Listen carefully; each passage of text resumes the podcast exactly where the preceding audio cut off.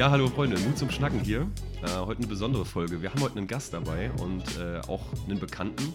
Also wir kennen ihn gut, gut genug durch YouTube. Ja, Olli, willst du mal was sagen?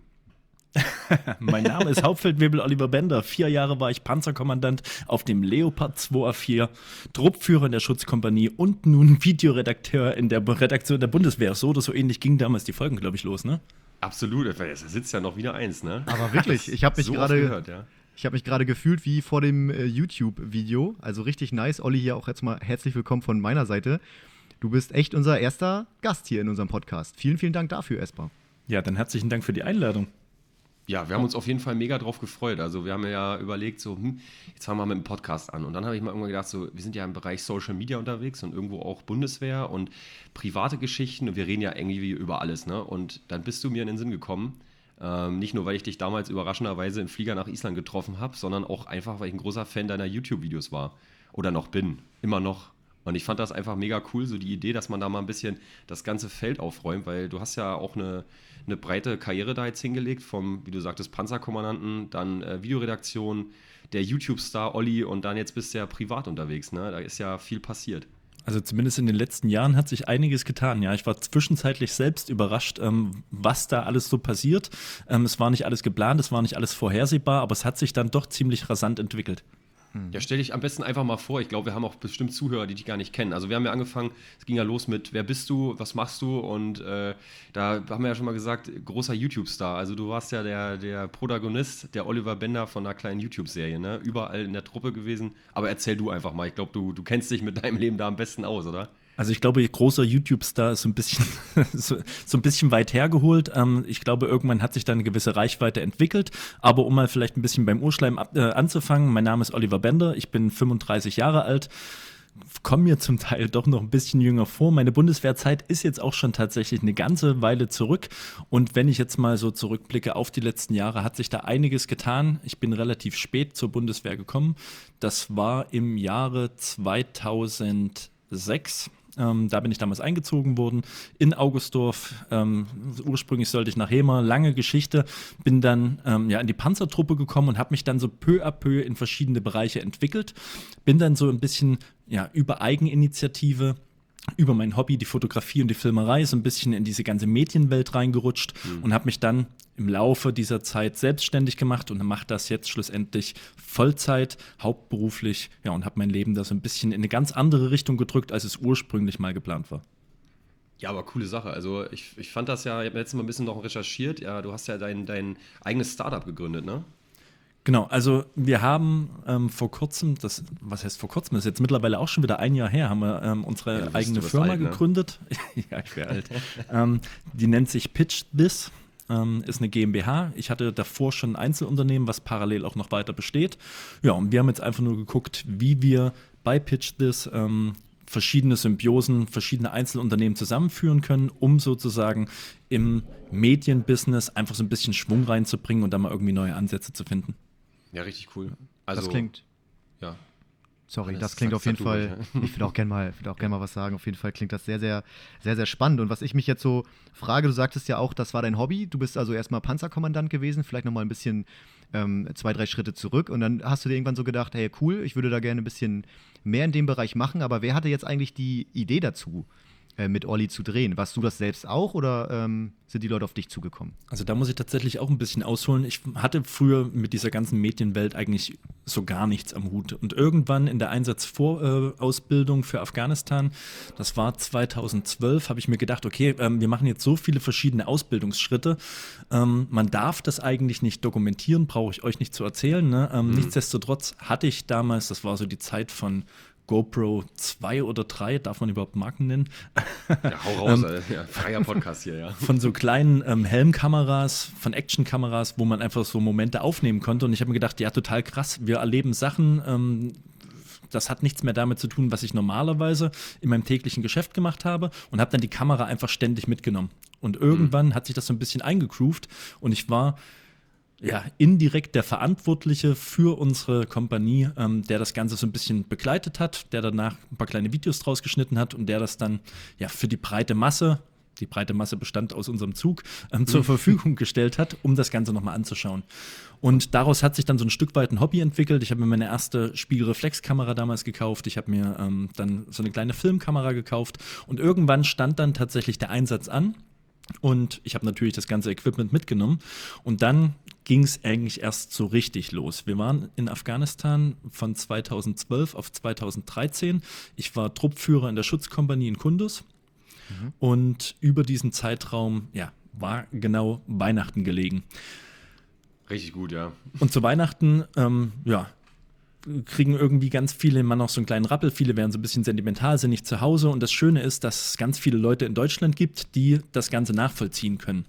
Am Ende war es so, dass wir kurz vor Weihnachten am ersten Advent ganz, ganz viele Pakete aus Deutschland gesendet bekommen haben. Da waren Postkarten drin, da waren Plätzchen drin, Glühwein, wurde natürlich nicht getrunken. Ja, klar. Und, ähm, war nur geschenkt, ne? Und verschiedene andere Sachen, unter anderem so ein ganz kleiner Tannenbaum. Ähm, das war so ein kleines Kunststoffteil, den konnte man hinten anschalten, ein paar Batterien rein und dann hat er angefangen zu singen und zu tanzen hat irgendwie Jingle Bells Rock gespielt. Und ich habe mir gedacht, das ist da eigentlich total cool, dass es trotzdem Leute gibt in Deutschland, die sich solidarisieren, die irgendwie einen Bezug zum Soldatentum haben und ähm, irgendwie den Leuten ein Stück weit Danke sagen wollen für ihren Einsatz und auch verstehen, dass die Leute vielleicht ja so weit weg von der Heimat auch gewisse Bedürfnisse haben, irgendwie ihre Familie nicht sehen können. Ähm, und deswegen habe ich mir gedacht, irgendwas muss ich zurückgeben. Und so viele Möglichkeiten gab es dort nicht. Ich hatte meine Kamera, ich hatte diesen kleinen Weihnachtsbaum und habe mir dann gedacht, okay, cool, dann drehst du halt einfach ein kleines Video. Habe das verschiedenen Kameraden mal mit in die Hand gegeben und habe das alles so ein bisschen gefilmt. Hm. So, jetzt ist daraus ein kleines Video entstanden, so zweieinhalb, drei Minuten. Und ich dachte mir, na gut, jetzt habe ich das Video gemacht, aber wie sehen das die Leute dann schlussendlich? Und ich habe mir damals ähm, die Freiheit genommen und habe dieses Video dann über das schlechte Internet, was wir zur Verfügung hatten, nach Deutschland gesendet. Okay. Habe einen Freund damit beauftragt, einen YouTube-Kanal zu gründen. Der hat das Video dann auf diesem Kanal unter einem anderen Namen damals noch ähm, hochgeladen. Das hieß Eddie the Singing Christmas Tree. Und ja, was soll ich sagen? Innerhalb von kürzester Zeit ging das Video viral. Also das wurde hochgeladen, keine Ahnung, es war irgendwann mittags rum in Afghanistan, hm. irgendwann, ich weiß nicht mehr, später Nachmittag in Deutschland und ich schaue mir dann so ein paar Stunden später die Zahlen an und auf einmal hatte das Video schon 20.000 Aufrufe und ich dachte mir, oh, äh, das war krass, jetzt so nicht ja. geplant. Ne? Krass, hat sich irgendwie ein bisschen, so ein bisschen surreal angefühlt. Ja. Und danach war das ein Stück weit ein Selbstläufer. Das hat sich verbreitet in Windeseile und ich habe richtig Bammel bekommen, dass ich es mir angemaßt habe, ein Video in Afghanistan zu drehen irgendwie hat man ja immer so ein Gefühl, ja, verrät man jetzt irgendwas Internes, kommen da vielleicht Sachen irgendwie zum Tragen. Aber es war ja nur ein Weihnachtsbaum, ne? Es war jetzt ja nicht genau. großartig persönliche Daten oder Gesichter oder wie, wie war das? Aber das ist einfach nur so ein, so ein kleines Imagevideo dann. Ja, es war der Weihnachtsbaum und ein paar Gesichter waren natürlich auch mit dabei, weil ich das, wie ja. gesagt, ein paar Leuten mit in die Hand gedrückt hatte. Mhm. Ähm, hat das, ja, hab's im Lager an verschiedenen Stellen platziert. Ähm, den Weihnachtsbaum gefilmt und dann mal näher ran, mal weiter weg. Man hat schon ein bisschen was gesehen, mhm. war jetzt natürlich nicht so, ja, so sensibel. Ja. Gut, das, das, liegt halt immer ein Stück weit im Auge des Betrachters. Ne? Ähm, nichtsdestotrotz hatte ich dann schon ein bisschen schlechtes Gewissen und es hat sich dann so ein bisschen raketenförmig verselbstständigt, weil am nächsten Tag das Video mittlerweile dann schon 40, 50.000 Aufrufe oder was hatte. Okay, das ist echt krass, ja. Das sind ja. wirklich Zahlen da, ne? Für so ein kleines Video für einen, für einen frisch gestarteten Channel, ne? Das ist ja schon ordentlich. Genau. Ich also gerade, das hat mittlerweile schon 108.000 Aufrufe sogar. Also das ist noch nachhaltig. Genau. Am ähm, Start. Es, es, ging ja quasi dann auch noch weiter. Also mittlerweile in den letzten Jahren hat sich da gar nicht mehr so viel getan bei dem Video. Mhm. Ähm, aber ich habe das auch noch ein bisschen beschleunigt. Nachdem die ganzen Kommentare unter dem Video durchaus positiv waren und wirklich keiner irgendwas Negatives geschrieben hat, ähm, habe ich mir gedacht, naja, gut, dann pushst du das Ding halt mal noch ein bisschen. Und es gab damals bei Pro7, bei TAF, gab es eine Rubrik, die hieß ähm, TAF Webclips. Hm. Dort konnten man, äh, ja, man konnte Videos einreichen, die haben selbst nach Videos recherchiert und haben die dann immer für ein paar Sekunden bei sich dann in dem Format ausgestrahlt. Und ich, ich habe die dann angeschrieben und habe gesagt, hier passt auf, ein guter Freund von mir, der ist gerade in Afghanistan, der ist selber Soldat, der ist über Weihnachten von seiner Familie getrennt, ähm, hat aber ein kleines Video gedreht um okay. sozusagen in Deutschland Danke zu sagen für all die Unterstützung und alles, was nach äh, Afghanistan gesendet wurde. Mhm. Und ob sie das nicht eventuell bei sich in dieser Rubrik spielen könnten. Ja. Und es ist passiert, ne? Hat nicht lange gedauert.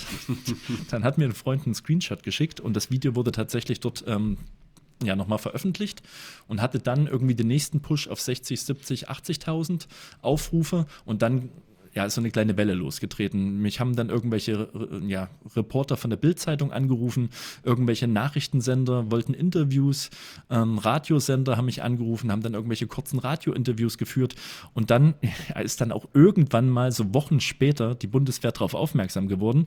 Die braucht ja in manchen Bereichen mal ein bisschen länger.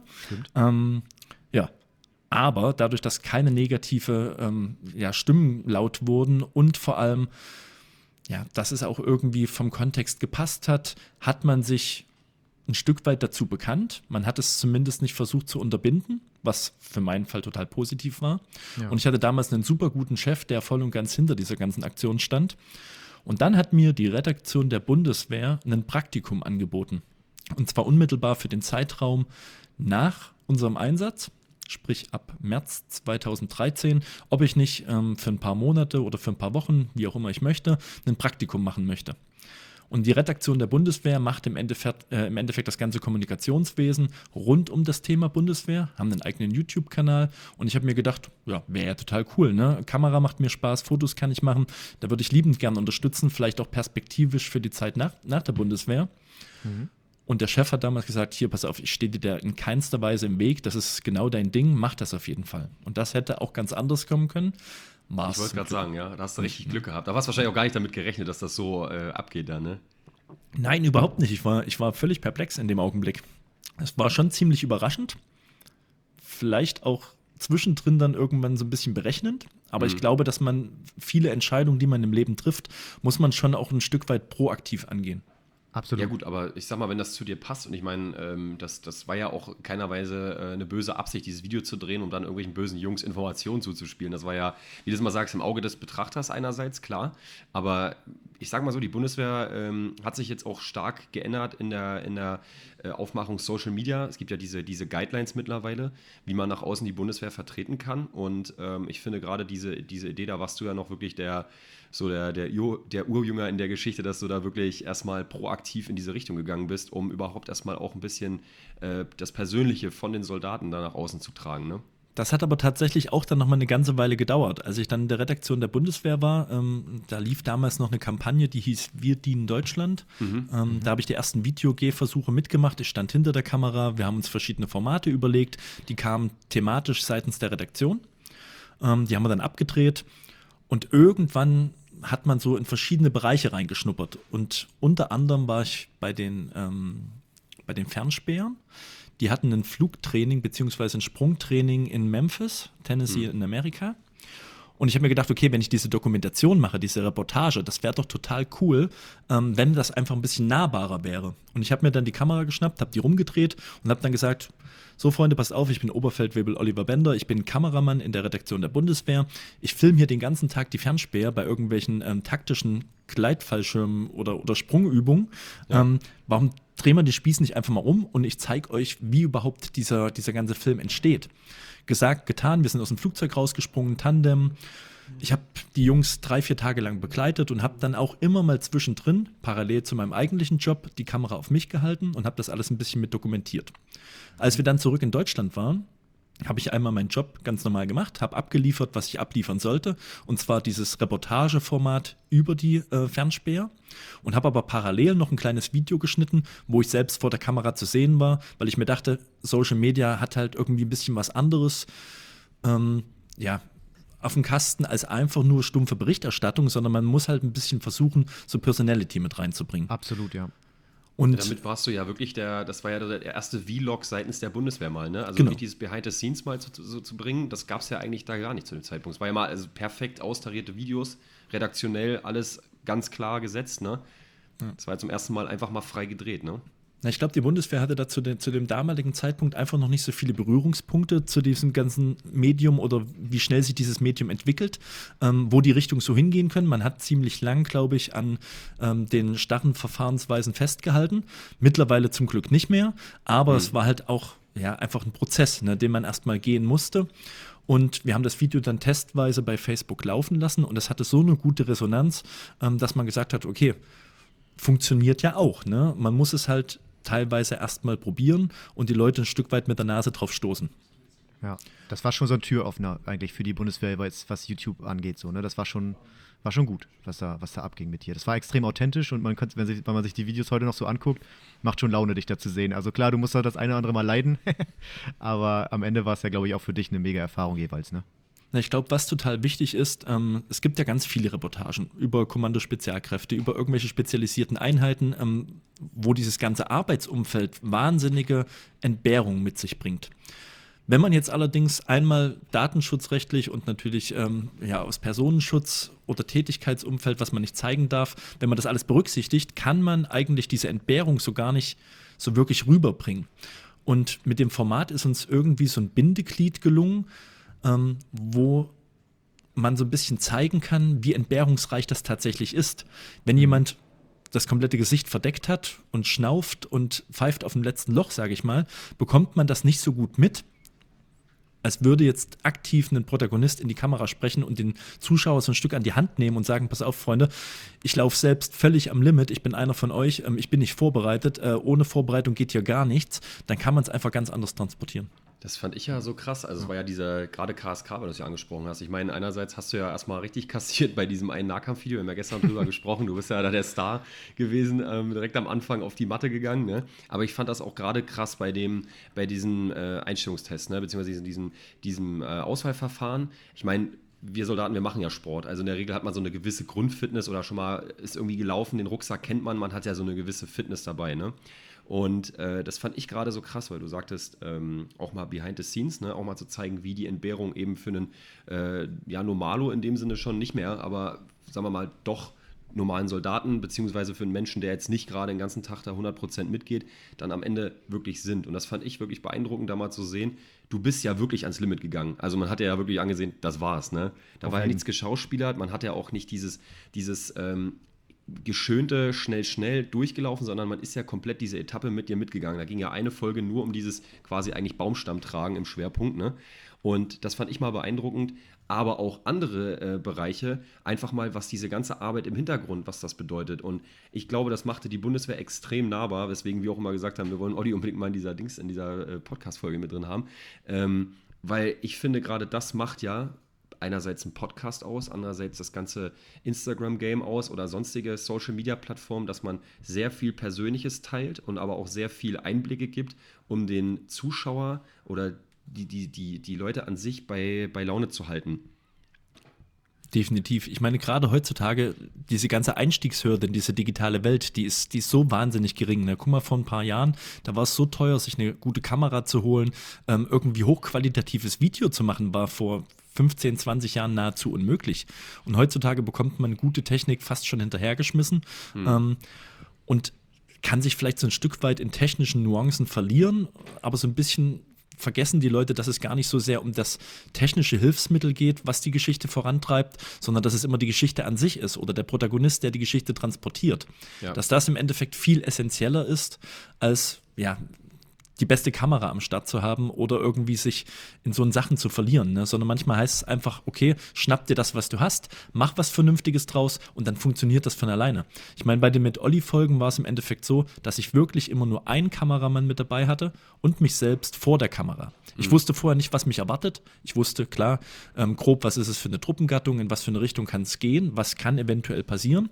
Aber wir haben den Leuten ja auch ein Stück weit freie Hand gelassen, dieses ganze Surrounding drumherum selbst zu bestimmen und dann einfach zu gucken, okay, bis zu welchem Punkt kommen wir, wo gibt es Probleme und dann das Ganze irgendwie ja auch authentisch rüberzubringen. Und wenn was nicht klappt, dann ja, ist das halt ganz normal menschlich. Ne? Da kann ich mich noch an eine gute Folge erinnern, ähm, wo wir damals das war, glaube ich, ähm, die Vorbereitung für Springer-Lehrgänge. Ich bin, ich bin mir nicht mehr ganz sicher. Ähm, hm. Da haben wir einen Lehrgang mitgemacht, wo wir ins kalte Wasser geworfen wurden, wo wir verschiedene Szenarien durchgespielt haben.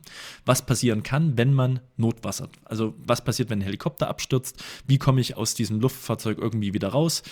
Ähm, was passiert, wenn ich mit einem Fallschirm irgendwie auf, auf, auf einem offenen Gewässer lande, eventuell irgendwie noch durch eine Windböe gezogen werde? Und da ist so viel falsch gelaufen in diesem Augenblick. Ich hatte irgendwie so einen Trockenanzug an. Das mhm. war, glaube ich, früher.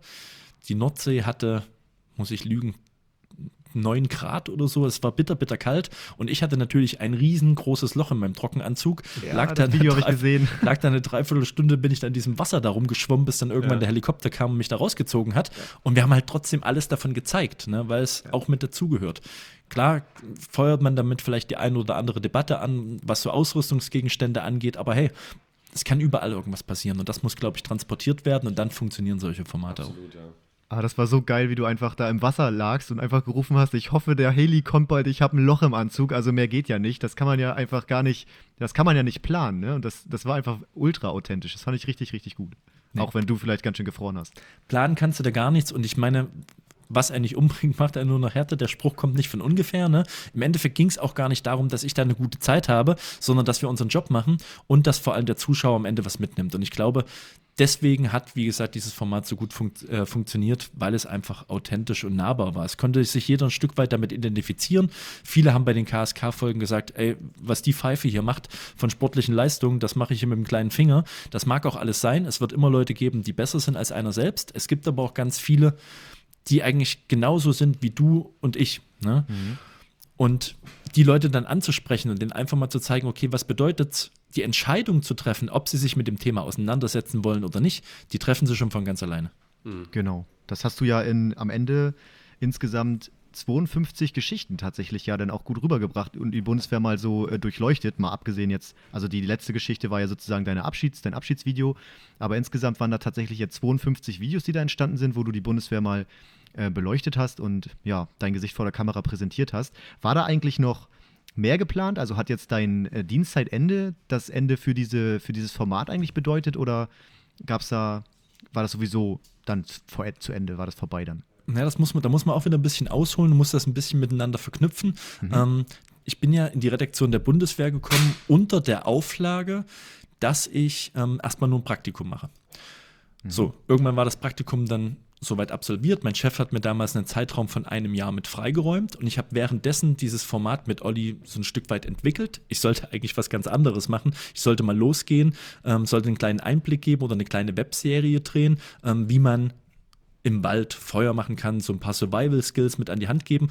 Und wir waren bei so einem Spurenleselehrgang, wo ich die erste Pilotfolge drehen sollte. Und ich habe mir dann während dieser Folge gesagt, ey, ganz ehrlich, Freunde, das ist doch völliger Quatsch, jetzt nur einen Teilbereich zu zeigen und da mal eine kleine Episode zu drehen. Ich habe mich dann einfach auch wieder Kraft eigener Wassersuppe vor die Kamera gestellt und habe gesagt, den, den klassischen Aufsager, mein Name ist Hauptverwebel Oliver Bender, bla bla bla.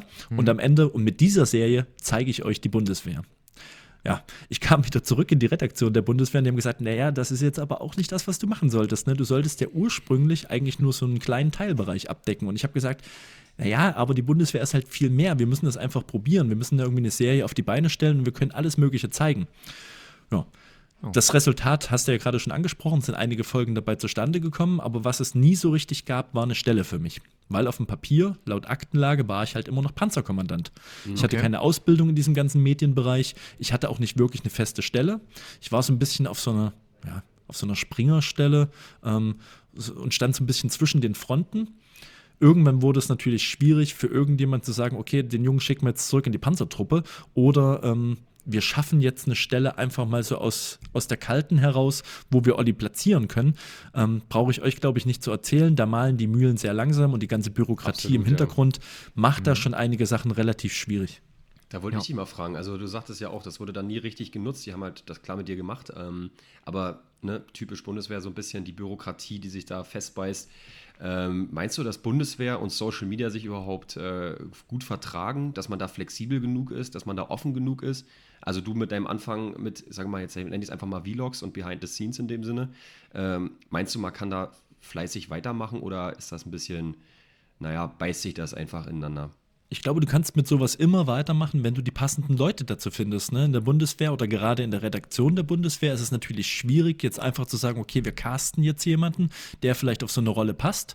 Ähm, dann ist natürlich auch das Problem, wenn ein gut funktionierendes Format auf einmal abgesetzt wird, mhm. der nächste, der nachrutscht, wird immer wieder ein Stück weit verglichen werden. Ähm, ja, da ist einfach so vom Grundsystem sind da so ein paar Barrikaden, die der ganzen Sache im Weg stehen. Ich glaube, bei Karriere sieht das wieder ein bisschen anders aus. Die haben da andere Möglichkeiten, haben da vielleicht auch noch mal gewisse Töpfe.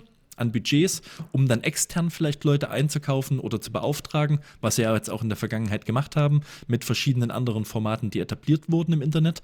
Ähm, ich glaube, sowas kann immer funktionieren, wenn einfach die richtigen Leute an den richtigen Positionen bereit sind, ja auch einfach mal diesen Schritt zu gehen, so ein bisschen so eine Risikobereitschaft haben viele glaub. Sachen würden, glaube ich, in dieser ganzen Medienwelt nicht funktionieren, wenn ich irgendwann irgendjemand mal damit angefangen hätte und jemand anderes gesagt hätte, finde ich cool, lass uns das einfach machen und wir gucken mal, wohin die Reise geht. Das stimmt. Ich finde, ja. am authentischen ist es ja wirklich, Leute von der, von der Bundeswehr einfach zu nehmen. Also nicht irgendwie nur externe zu casten. Ich meine, dieses Bundeswehr-Exklusiv, das Format, das ging ja richtig steil. Es war ja auch immer mehr für die Leute außerhalb gedacht, für die, die eben rekrutiert werden sollen. Quasi ganz normales, äh, ganz normale Werbung für eben den Arbeitgeber Bundeswehr.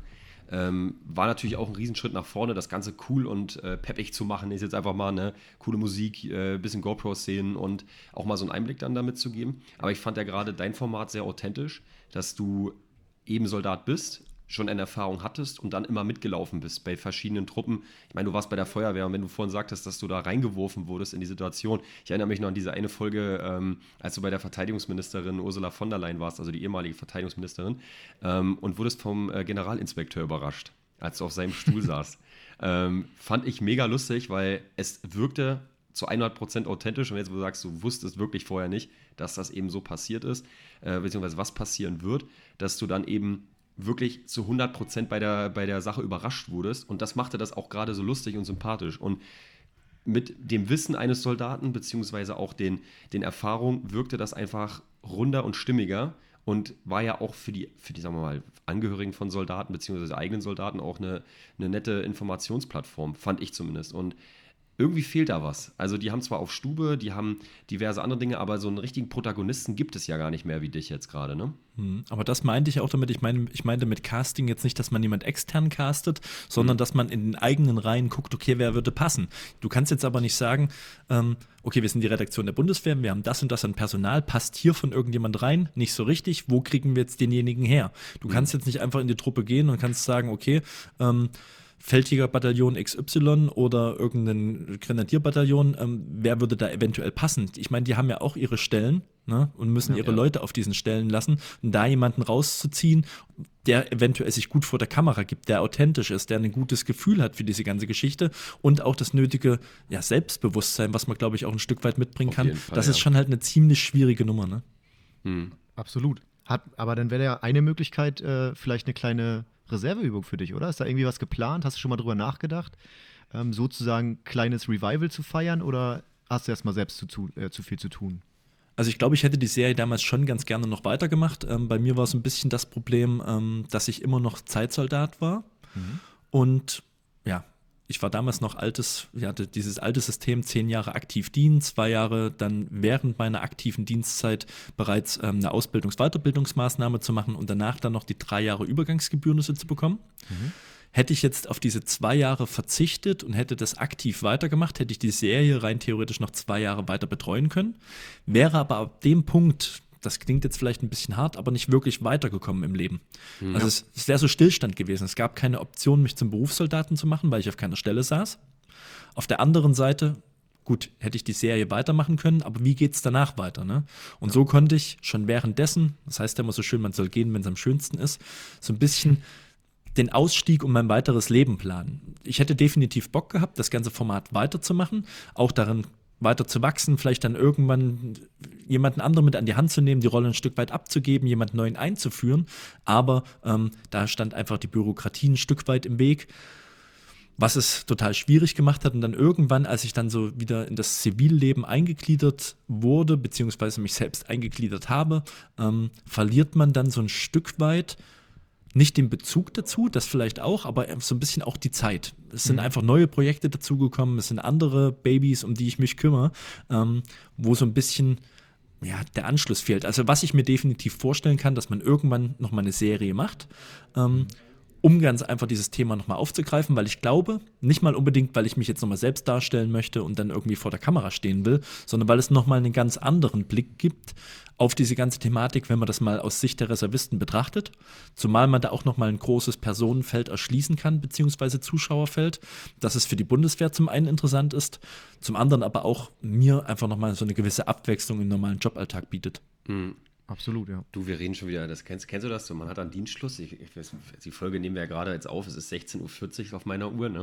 Und man redet nach dem Dienst noch immer über den Dienst. Und dann auch, wenn man sich mit Leuten trifft, immer über Dienst. Ne? Wir müssen jetzt aufhören. Wir müssen jetzt mal. Ich habe eine andere Frage an dich, Olli. Pitch das. Du hast ja gesagt, du wolltest weitermachen, du wolltest weiterkommen im Leben. Und du hast ja dann deine, ähm, dein Startup da. Kann man das Startup nennen? Ist das sowas? Ja, ne? Ja, es ist zumindest ein jung gegründetes Unternehmen, ob es jetzt direkt ein ja. Startup ist im klassischen Sinne. Ich glaube, Startup ist heutzutage ja. ist es ein bisschen weit, weitreichender Begriff. Ja. Genau, mit Pitch This. Ähm, das kam dann ein Stück später. Ich habe dann direkt nach meiner aktiven Zeit ein Studium gemacht. Hm an äh, einer Privatuniversität im Bereich Medien. Ich habe dort äh, digitale Filmproduktion studiert, aber das hatte auch nicht mal unbedingt den Grund, dass ich jetzt wirklich hart meine Skills verbessern wollte, sondern ich war zu dem Zeitpunkt schon mit meinem Nebengewerb selbstständig mhm. und hatte da einfach die Möglichkeit, das noch exzessiver auszubauen ähm, und parallel einfach ja, mein Know-how zu vertiefen, das Equipment der Universität zu nutzen und einfach ein paar Jobs zu machen. Ne? Und bin dann so immer weiter reingewachsen, habe einen Blog parallel äh, betrieben, habe dann meine Fotografie so ein bisschen weiter gesponnen, habe für verschiedene Kunden irgendwelche Fotojobs erledigt, Videoproduktionen gemacht, stand nicht mehr vor der Kamera, aber habe dann versucht, okay, wie kann man einfach dieses Learning, was Kommunikation im Bereich Online angeht, wie kann man das adaptieren auf Unternehmen, dass man auch einen gewissen Mehrwert schafft. Hm. Und dann im Laufe der Zeit ja, lernt man natürlich auch immer wieder neue Leute kennen, die ganz unterschiedliche Ansichten haben, einen eigenen Antrieb. Und dann hat sich so ein Stück weit aus dem Freundeskreis heraus die Idee entwickelt, dass man als Einzelunternehmer klar coole Arbeit machen kann, aber die Jobs, wo man wirklich was bewegen kann, wo man auch mal ein komplettes Kommunikationsgerüst, eine komplette Strategie irgendwie aufbauen kann, das ergibt sich eher über eine Agentur. Und Deswegen kam dann irgendwann die Idee, okay, wir müssen einfach eine Firma gründen, wir brauchen einen Namen für das Baby und dann kam schlussendlich Pitch das zustande. War der richtige Schritt, oder? Das war definitiv der richtige Schritt. Wir sind jetzt drei Gesellschafter, haben zwei Festangestellte, arbeiten noch mit ein paar Freelancern zusammen, ähm, die einfach projektbezogen mit uns zusammenarbeiten. Die sitzen aber auch hier im Büro. Wir sind alle ein ähnliches Alter. Die würden mhm. jetzt wahrscheinlich mit den Augen rollen, wenn ich das sage. Alle weil ich, glaube, der Älteste Jahre bin. Alt, ne? Naja, auf jeden Fall ähm, war das definitiv die beste Entscheidung, weil wir mittlerweile an dem Punkt sind, wo ich als Einzelunternehmer nie hingekommen wäre, dass wir wirklich unsere Köpfe zusammenstecken können. Wir können uns coole Ideen überlegen, ganz neue Konzepte irgendwie erarbeiten und können dann auch einfach Projekte machen, die wirklich Spaß machen. Ja, das haben wir ja auch so gedacht. Deswegen lass uns mal zusammentun, Basti, und einen Podcast machen, weil alleine kriegt man mich genötigt, ja. irgendwie nicht so viel. genau, ich habe die Pistole auf die Brust gehalten. Das haben wir aber auch gemerkt, dass man einfach zusammen ein bisschen mehr erreichen kann als allein. Und das hast du ja gerade schön beschrieben, dass es halt einfach viel mehr Momentum äh, bringt als allein. Aber ich würde noch mal ganz gern zur, zur, ähm, zu deinen Anfängen zurückgehen. Hast du dann die das erste Business schon während der Bundeswehr eigentlich gegründet und aufgezogen oder tatsächlich dann erst in der Zeit danach? Genau, also ich hatte schon 2013 damals ein Einzelunternehmen äh, gegründet als Nebenjob, also so Kleinunternehmerregelung. Ähm, habe mir damals ähm, das Go eingeholt von meinem Chef, dass ich parallel zu meiner normalen Arbeit, solange die natürlich zeitlich nicht irgendwie beeinträchtigt wird, ähm, das ja. Ganze machen kann, weil ich da damals diesen Blog betrieben hatte. Habe mich dann abends immer hingesetzt, zwei, drei Stunden, habe dann so ein paar Beiträge geschrieben, habe so ein bisschen was rausgesucht, habe ein paar Fotos veröffentlicht den gibt es mittlerweile auch schon gar nicht mehr, hat aber ganz andere Gründe. Ähm, ja, und so bin ich dann irgendwie reingewachsen, die ganze Geschichte. Und habe schon währenddessen, währenddem ich bei der Bundeswehr war, dann das peu à peu so zielstrebig ein bisschen aufgebaut und habe geguckt, okay, in welche Richtung kann sich das entwickeln. Und ja, dann kam eins zum anderen. Und das, denke ich mal, ist auch wichtig, oder? Dass man das während der Bundeswehrzeit schon macht, weil ich selbst stelle mir das irgendwie schwierig vor, wenn meine Dienstzeit endet und ich wüsste nicht so richtig, okay, ja, was mache ich jetzt eigentlich? Dann fange ich doch mal damit an. Ich denke, das ist dann wirklich unglaublich wichtig und gut, dass man das schon vorher in der Dienstzeit einfach begonnen hat. Und dann kann man auch herausfinden, was einem wirklich Spaß macht, oder? Ich glaube, das ist das, das ist absolut das Wichtigste überhaupt, ne? dass du die ganze Zeit einfach diesen Antrieb hast. Ich glaube, ich hatte jetzt im Nachhinein betrachtet, hätte ich noch viel mehr machen können, weil es tatsächlich so ist, ich weiß nicht, wie es bei euch jetzt aktuell ist, aber wir hatten so super viel Zeit. Ich bin nicht täglich nach Hause gefahren. Wenn der Hammer gefallen ist, dann saß du auf ja, Stube. Ne? Das heißt die ja Hälfte. Zeitsoldat, ne? Du hast ja einfach ja. sehr viel Zeit. Ne?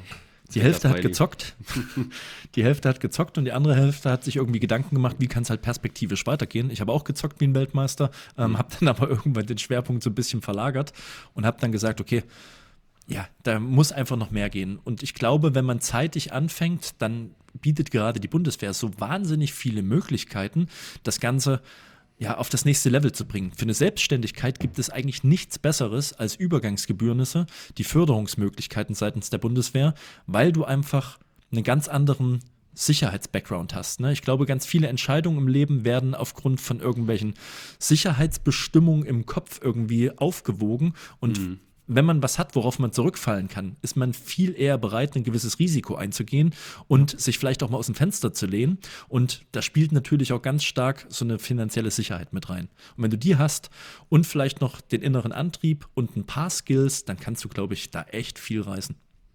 Definitiv, ja. Da kann man das Momentum einfach nutzen und die Bundeswehr nutzen, dass sie ja auch bereitstellt, diese ganzen Maßnahmen, Möglichkeiten, Geldtöpfe und so. Und ja, das kann man dann nutzen und herausfinden, was einem Spaß macht und dann loslegen. Ne? Definitiv. Wie sieht das aus bei dir eigentlich? Du bist ja auch auf Insta aktiv. Also ich folge dir auch schon seit Ewigkeiten. Ne? Also du, du, machst ja da dein, dein äh, äh, Projekt ja auch so. Ist das für dich so, so, so ein, so mal Instagram mal so gefragt, für dich ein großer, äh, großer Schwerpunkt für dich selber privat? Oder siehst du das auch sehr beruflich? Ist das eher so für dich das Bilder teilen und Leute an deinem Leben teilhaben lassen? Oder wo, wo siehst du Instagram generell? Einfach mal so frei rausgefragt. Also ich habe irgendwann mal Instagram angefangen, um einfach die Leute noch ein bisschen an meinem Leben teilhaben zu lassen. Dann mhm. natürlich auch ein Stück weit auf einem anderen Kanal damals noch ähm, bei Tyrosize, wo ich versucht habe, so ein paar Landschaftsbilder irgendwie dann noch mit zu publizieren, was mir einfach Spaß gemacht hat, diese Bilder zu erstellen. Ich habe aber noch nie so wirklich einen Business-Gedanken verfolgt mit Instagram an sich. Wir mhm. machen das zwar für unsere Kunden, wir haben dafür aber auch die passenden Leute, ähm, die sich noch tiefer mit dieser ganzen Materie auskennen. Äh, zum Beispiel Willi, der selbst eigentlich ja ganz tief im Business drinsteckt, selber ja, er, er, wird nicht gern so genannt, aber ist es nun mal ein Stück weit ein Influencer ist mit seiner Reichweite, ähm, ja. viele Kooperationen macht. Man kann von diesem Know-how partizipieren. Ich selbst habe aber Instagram noch nie so wirklich als dauerhaft zu bespielende Plattform gesehen. Ich mache das ziemlich rudimentär. Wenn ich es mache, macht es mir Spaß. Aber was ich nicht mag, ist mich von so einer Plattform unter einen gewissen Zwang setzen lassen. Ich habe das Gefühl, dass ganz viele Leute ähm, Natürlich auch so ein Stück weit angetriggert durch Menschen mit viel Reichweite, ja, versuchen auf Krampf irgendwas zu machen, worauf sie selber gar nicht so richtig Bock haben. Und genau mhm. das wollte ich immer vermeiden. Ich will nicht irgendwie jeden Tag was posten müssen, die 96. Story irgendwie abhalten müssen, die schon 100 Leute vor mir gemacht haben, sondern ja. möchte tatsächlich ähm, ja, was posten oder was kundtun, wenn ich gerade Bock dazu habe und wenn ich auch was zu sagen habe. Ey, und das schön, geht halt nicht immer Hand in Hand. Ne? Das, das ist ja wirklich dieser Insta-Zwang. Ich habe es ja letztens auch mit, mit Hannes gequatscht. Insta-Fuchs. Ey, Wahnsinn, ja. Also es ist ja, ich meine, du folgst ja auch wahrscheinlich so ein bisschen den Landscapern. Das ist, wir haben ja auch schon darüber mal ge, geschnackt. Das ist ja so dieses, dieser Trend, den man halt gehen muss. Man muss alle Burgen mal mit der Drohne angeflogen haben, man muss die Füchse im Wildpark fotografiert haben, muss man mal gemacht haben. Ne?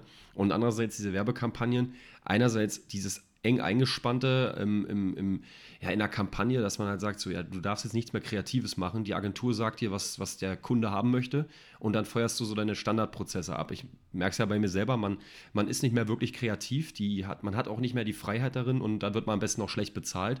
Und ähm, es ist wirklich ein, ein, trauriges Spiel. Und ich finde gerade da, schön, dass du sagst, diese Zwänge durch Instagram, äh, dass man das einfach nur abbeckt, das fehlt so, ähm, das, das raubt diesen persönlichen Aspekt völlig, äh, dass, dass, dass man einfach mal wieder äh, bisschen, bisschen Background von sich selber zeigt, ne? Definitiv, und, das, ja. ja. Ich habe letztens auch überlegt, ob man nicht vielleicht mal starten könnte und könnte vielleicht Fotos, die man schießt, gerade so für, für Leute mit kleinen Kanälen, so ein mhm. bisschen einfach kontextualisieren. Man hat oft ein Bild, die Leute überlegen stundenlang, was schreibe ich für eine Caption drunter, ist eigentlich völlig mhm. Hupe. Einfach vielleicht ein, ein, cooles kleines Video noch parallel machen, wo man einfach mal so seinen Tag Revue passieren lässt und sagt dann am Ende, hier pass auf, in der Moment des Tages, mein absolutes Highlight ist dieses Foto, Freunde. Ob euch das jetzt bockt oder nicht, ist mir eigentlich auch relativ egal. Ich wollte euch einfach nur mal erzählen, was so äh, meine Beweggründe für dieses Foto waren, wie das Ganze entstanden ist, dass mhm. man mehr wieder zum Richtung, ja, in Richtung Storytelling geht.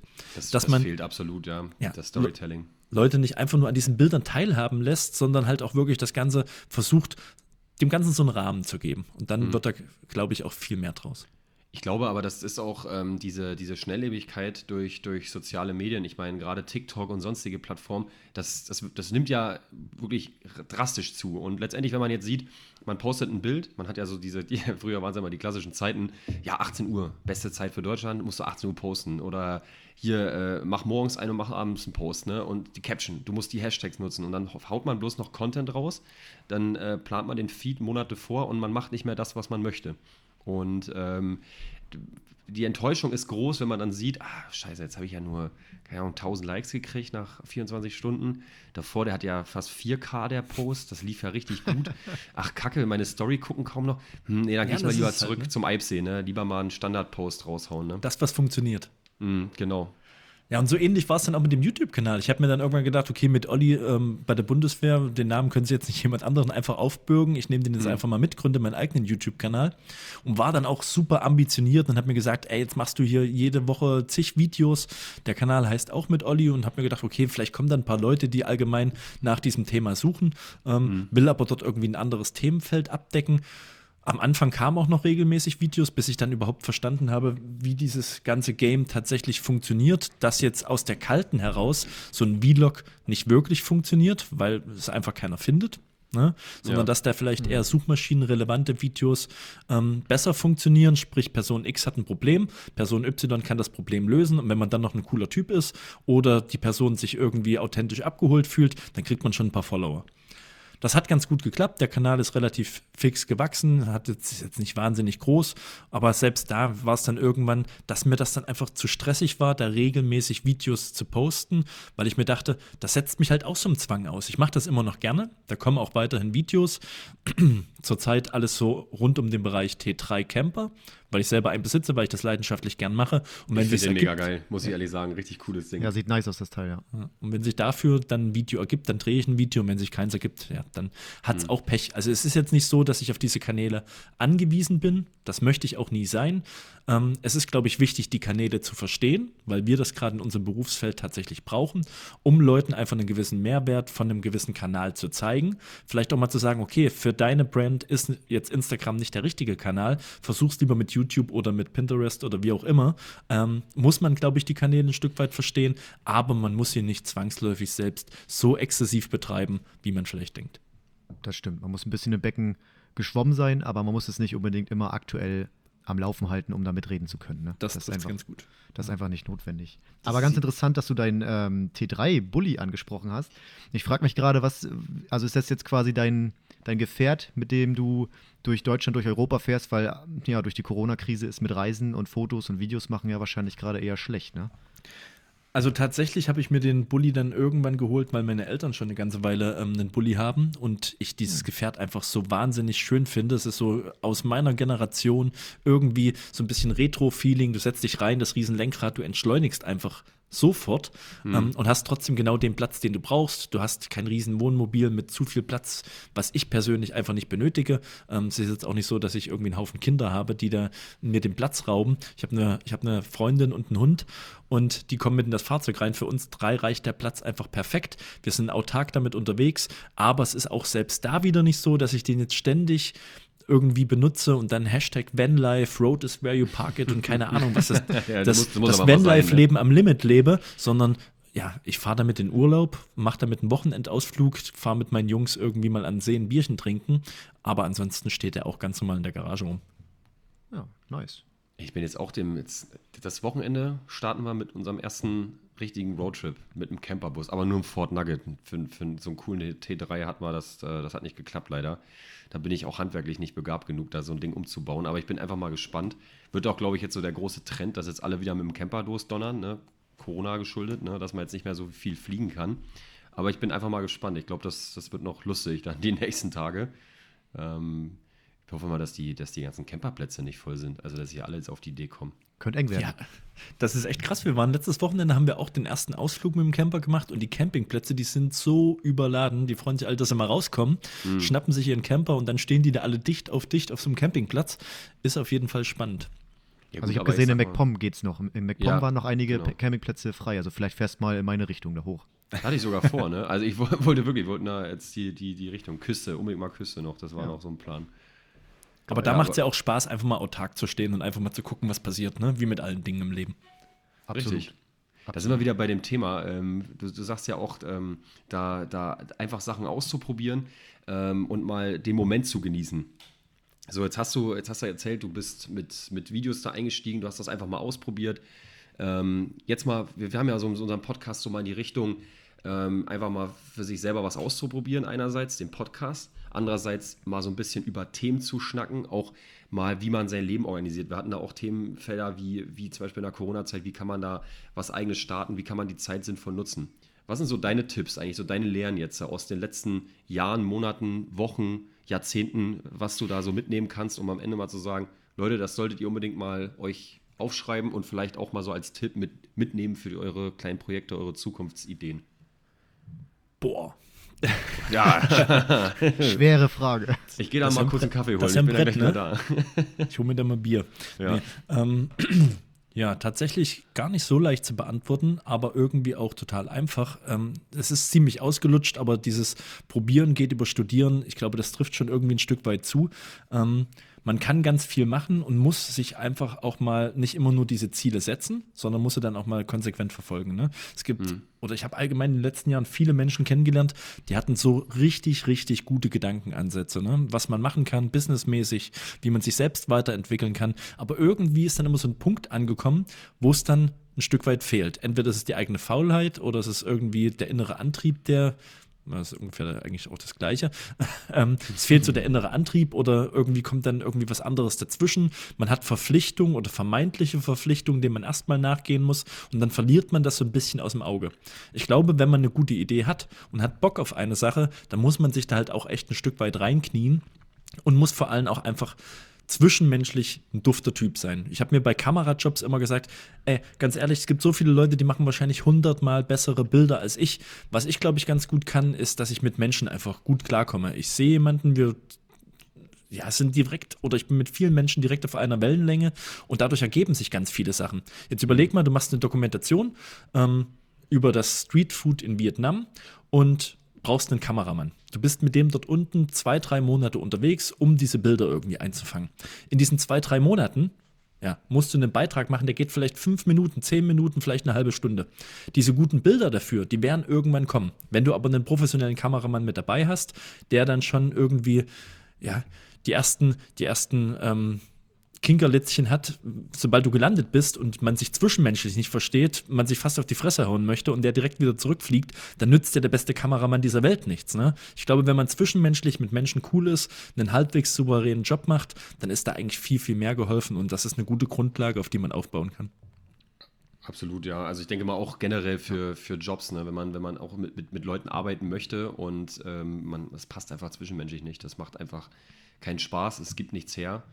Das ist immer das, was ich auch denke mit Instagram. Das ist ja oft sehr kalt. Du hast ja ähm, keine Möglichkeit, groß mit den Leuten da zu reden. Die, die pushen dir einen Auftrag, sagen: Hier, ähm, zwei Postings, äh, das und das, das kriegst du bezahlt, mach das, fertig. Und äh, das sind die Auflagen. Und dann hier eine Liste aus tausend Dingen, was geht, was geht nicht. Keine Verhandlungsspielräume, kein, kein Schnack, kein Telefonat, kein gar nichts. Und das ist einfach so ein kaltes Abarbeiten.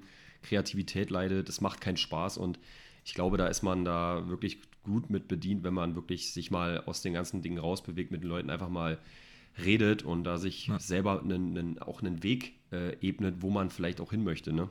Was man, glaube ich, auch machen sollte in solchen Bereichen, ist ganz einfach mal proaktiv eine Idee zu verfolgen, zu sagen, okay, ähm, ich habe mir jetzt, ich habe jetzt eine Anfrage von Brand XY, sowas kommt ja irgendwie vermehrt vor. Ähm, die gehen alle in eine ähnliche Richtung, die sind ähnlich von der Aufmachung. Ich finde es irgendwie alles kacke. Mhm. Man könnte es aber auch auf die und die Art einfach mal rüberbringen und dann vielleicht ein Stück weit in, in, eine, in eine Eigenleistung zu gehen und zu sagen, okay, ich versuche jetzt einfach mal meinen Ansatz, ich habe da ein paar coole Ideen im Kopf und dann pitche ich das vielleicht einfach mal direkt ähm, an das Unternehmen und sage, hier, pass auf, so kann eure Brand aber aussehen und das ist mhm. jetzt auch nicht unbedingt mit so viel Mehrwert verbunden. Ne? Ähm, ich glaube, dass viele Agenturen, die so eine Sachen in Auftrag geben, auch ganz eingefahren sind.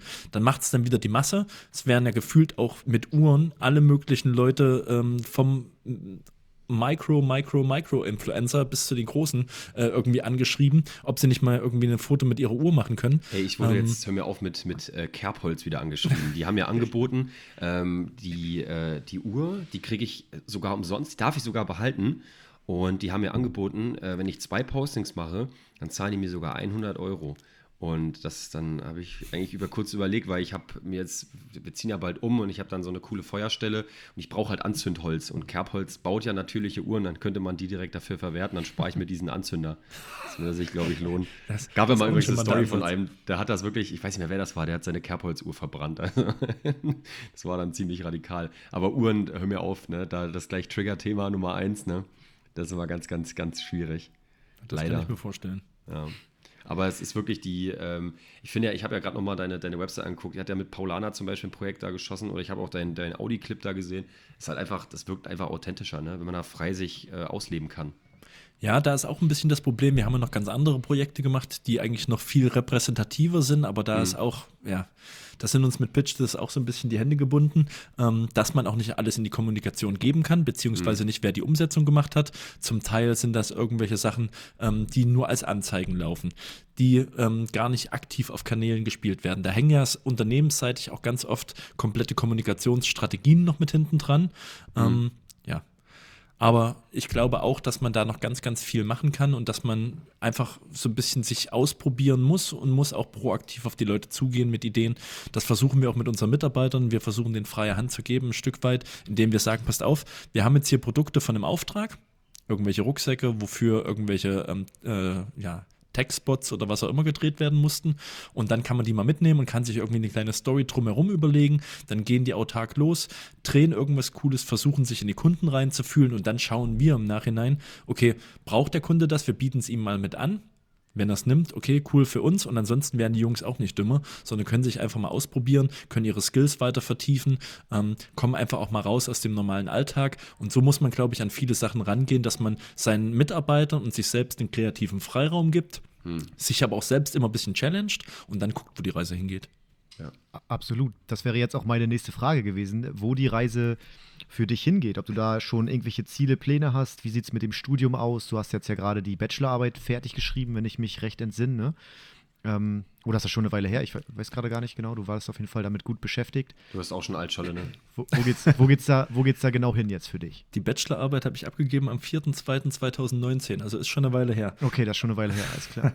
Und kurz danach haben wir dann ähm, die Gründung von Pitch gemacht, sind jetzt komplett aus ähm, Eigenkapital erwachsen sozusagen, ja. ähm, hatten keinen Investor auf irgendeine, in irgendeiner Art und Weise. Wir mussten uns jetzt kein Budget von Person XY oder von der Bank holen. Mhm. Ähm, dadurch, dass unsere Einzelunternehmen auch noch weiter bestehen. Willi hat sein komplettes Business ähm, noch mit drumherum, mit seinem äh, ganzen Instagram, YouTube-Kanal, mit den Kooperationen, die er macht übernimmt bei uns aber so ein Stück weit die ganze Social Media Betreuung. Dann haben wir mhm. Marcel noch mit dem Boot, der ähm, parallel so ein Lifestyle-Sport-Event ins Leben gerufen hat, die Paulaner Beach Days. Ähm, ja, und bei uns so ein bisschen das Projektmanagement mit übernimmt und ich im Endeffekt für die Produktion und äh, den Bereich Creation zuständig bin. Und ich glaube, wir sind da auf einem ganz guten Weg, dass wir bereits im ersten Geschäftsjahr die ganze Sache gut tragen konnten, ähm, dass wir nicht irgendwie in monetäres Defizit verfallen. Ähm, trotz der Krise, das haben wir auch den Jungs immer wieder gesagt, man muss sich immer vor Augen halten, es gab eine Krise. Es hat gerade unseren Bereich auch zum Teil ziemlich stark getroffen, aber wir haben es, glaube ich, gut geschafft, einfach neue Ansätze zu finden. Ne? Mhm. Irgendwie dann vielleicht mal ein bisschen Zeit zu investieren, wie man Kommunikation verbessern kann. Damit aktiv auf Unternehmen zuzugehen und zu sagen, hier passt auf, ihr habt noch Nachholbedarf in den und den Bereichen, denkt darüber mal nach und wenn er irgendwie Hilfe braucht, ihr habt mit uns genau den richtigen Ansprechpartner und nahezu alles aus einer Hand. Ich glaube, wir haben in Zukunft noch mehr Potenzial, das noch größer aufzubauen haben uns aber auch auf die Fahne geschrieben, dass wir ja, gesund wachsen wollen. Wir wollen es nicht überstürzen, wir wollen es nicht übertreiben. Ähm, es fühlt sich alles jetzt aktuell richtig an. Es fühlt sich nicht nur richtig an, sondern auch richtig gut. Und ich mhm. glaube, dass wir da auf einem guten Weg sind und dass sich das alles noch gut entwickeln kann. Das hört sich definitiv so an. Also wer jetzt, sage ich mal, dabei bleibt und wächst in dieser Zeit, der macht, glaube ich, sehr, sehr vieles richtig. Und das gerade das Proaktive, was du auch sagst, genau das wollen die Unternehmen, glaube ich, einfach sehen und das macht es am Ende aus. Ne? Ja. Also das und es gibt Zeit nutzen, ne? Da, wenn, man, ja. wenn man die Zeit hat, auch wirklich da was rein zu investieren. Gerade auch in der Krise kann man ja wirklich die, die Ressourcen dann freischaufeln, ne?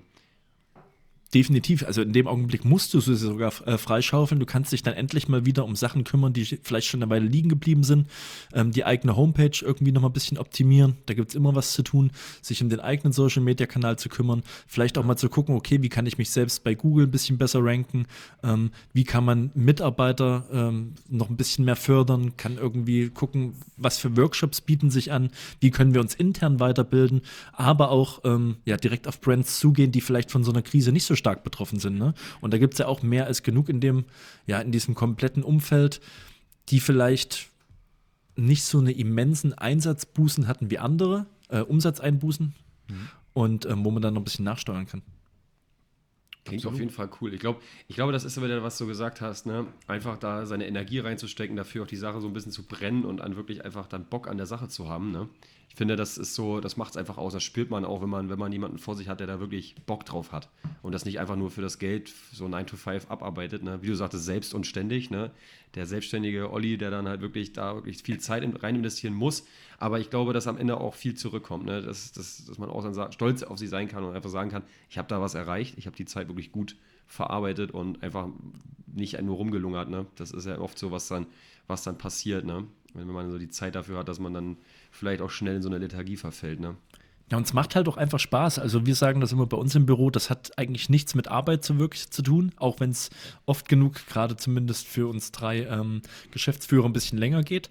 Mhm. Ähm, so ist es halt trotz, so ist es halt trotzdem die ganze Zeit, ja, als wäre man unter Freunden. Oder es ist nicht, als wäre man unter Freunden, sondern man ist unter Freunden. Da wird man die Tischtenniskelle geschwungen, da wird man mhm. Bierchen getrunken, da wird man ein bisschen äh, irgendwelcher Quatsch erzählt. Und ja, und danach geht man los, setzt sich irgendwo in den Park, geht irgendwo feiern, trinkt irgendwo noch ein Bierchen, hängt zu Hause auf dem Balkon rum. Also das geht alles so nahtlos ineinander über. Ne? Das ist teilweise auch ein bisschen problematisch, weil unsere Mädels dann ganz gerne mal sagen, so Freunde, jetzt ist ja mal gut, jetzt wird nicht die ganze Zeit über Arbeit geredet.